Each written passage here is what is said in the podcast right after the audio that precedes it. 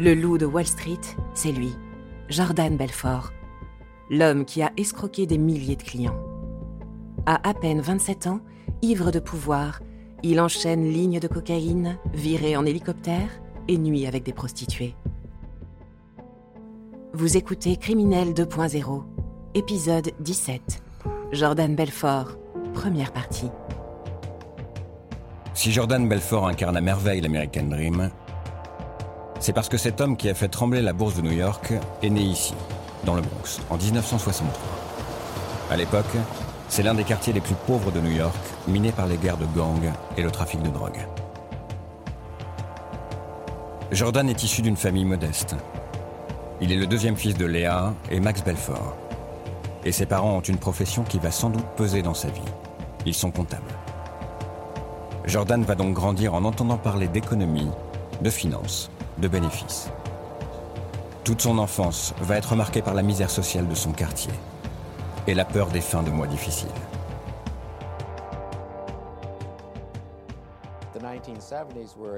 Dans les années 70, les Américains s'inquiétaient beaucoup pour leur argent. Richard Silla, historien de la finance. Le problème, quand on vivait à New York, c'est que les prix augmentaient avec l'inflation. Mais les salaires ne suivaient pas pour autant.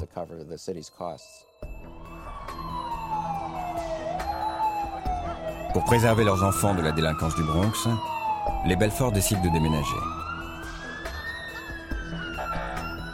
Ils n'ont pas les moyens d'aller au cœur de New York à Manhattan. Alors ils s'exilent dans ce quartier éloigné beaucoup plus tranquille, le Queens. Ils posent leurs valises ici, à Bayside. Il s'agit d'une petite ville nichée au bord de l'Atlantique. Et nous avons retrouvé l'endroit où a vécu la famille. Un immeuble pas très glamour, typique de la middle class américaine. À l'interphone, il y a encore le nom de ses parents.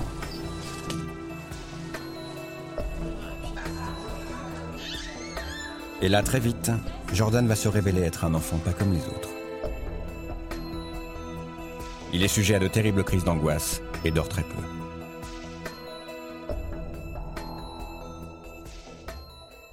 Sa mère raconte que souvent elle entrait dans sa chambre. Euh, Laure Cometti, journaliste. Le soir pour vérifier s'il dormait et il était euh, assis sur son lit, il dormait pas du tout.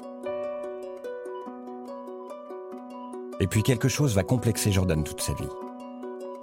Ses origines. Il est juif et il en a un peu honte. Car ceux ici qui ont le pouvoir, ce sont les bourgeois protestants, les fameux WASP, qui habitent les quartiers chics de Manhattan. Dès son enfance, il éprouve un désir d'ascension, un besoin de revanche sur ses origines modestes.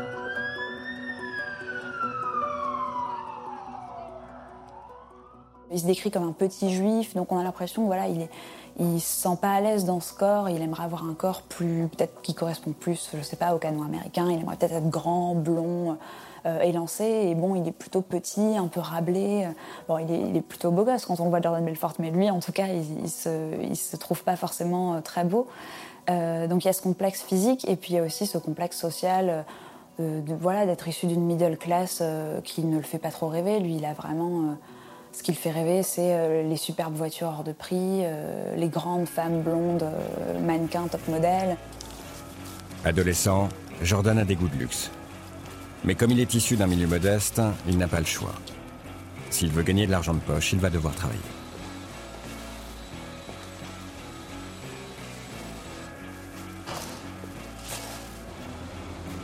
Or, l'été de ses 16 ans, une vague de chaleur écrase New York. Jordan achète alors deux glacières et se rend dans un parc tout près de chez lui.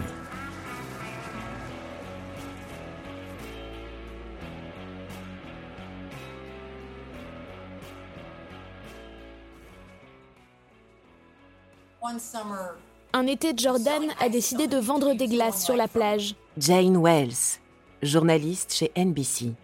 Il allait de serviette en serviette et ça marchait bien.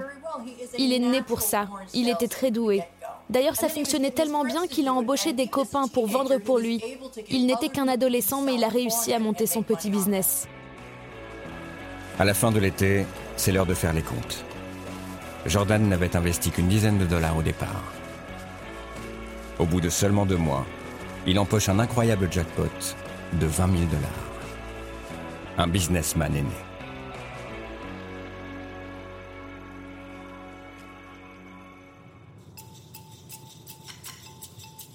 Cet argent, Jordan Belfort l'économise pour entrer à l'université.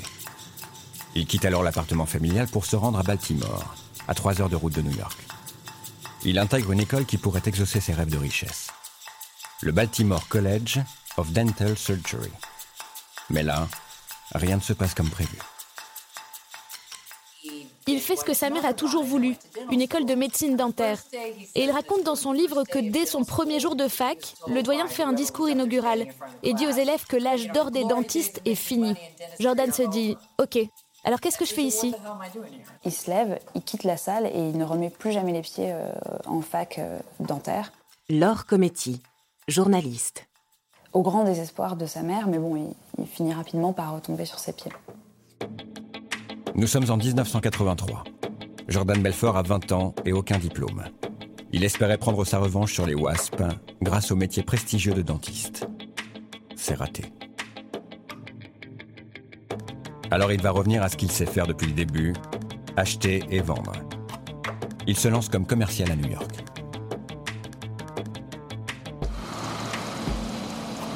Il parcourt la ville dans un camion pour vendre de la viande et des fruits de mer congelés.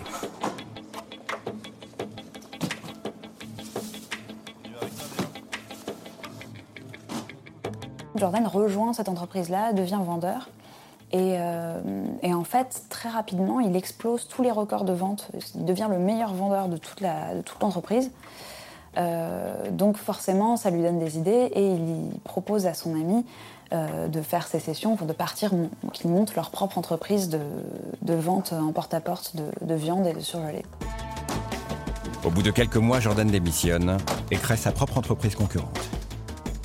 Il est persuadé qu'il n'a besoin de personne et que l'argent coulera à flot.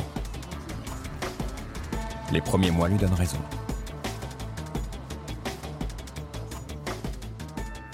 Au début, euh, ils ont donc un seul camion, et puis finalement, assez rapidement, ils se retrouvent avec 26 camions. Et là, en fait, ils se rendent compte que bah, quand on monte une boîte et qu'on se fournit auprès de grossistes, euh, on peut les payer après avoir vendu. Ils voient là une sorte de levier financier euh, potentiellement très intéressant. L'adolescent complexé et anxieux s'est maintenant transformé en entrepreneur à succès. Avec l'argent qui coule à flot, il a trouvé le moyen de vaincre son complexe d'infériorité.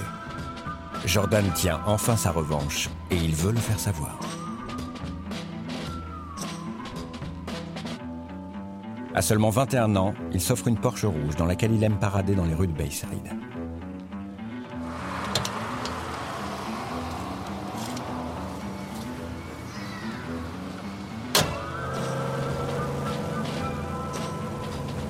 Mais derrière cette réussite tapageuse se cache un défaut majeur.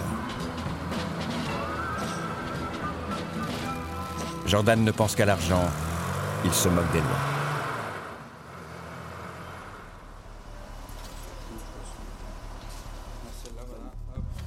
Il laisse des factures impayées et ses banquiers le harcèlent. Il doit déposer le bilan.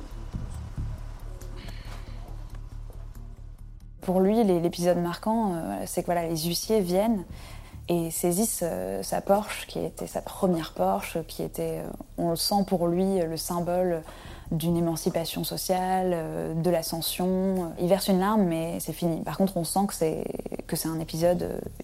il va vraiment tout faire pour ne pas répéter ce, ce genre d'erreur.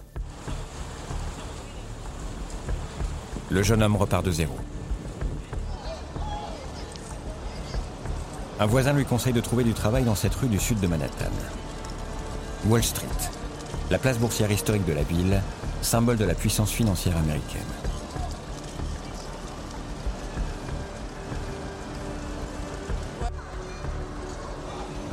À l'époque, dans les années 80, Wall Street est en pleine ébullition. Tous les New-Yorkais sont convaincus que la bourse a sauvé leur ville de la faillite.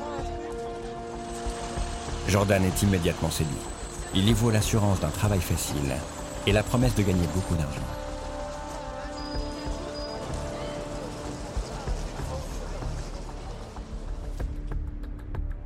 D'autant plus qu'à l'époque, un film dévoile le monde de la finance. Il s'agit de Wall Street, d'Oliver Stone avec Michael Douglas. L'histoire dénonce les arnaques financières de Gordon Gecko, un trader sans scrupules.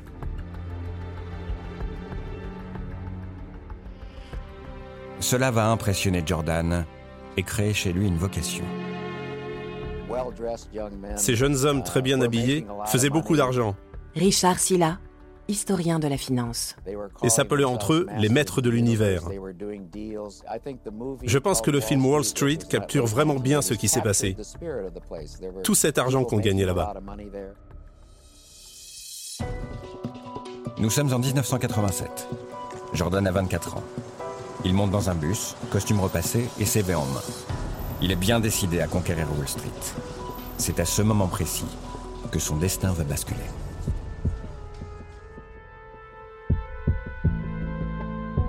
Vous venez d'écouter Criminel 2.0. Si vous avez aimé ce podcast, vous pouvez vous abonner sur votre plateforme de podcast préférée et suivre Initial Studio sur les réseaux sociaux.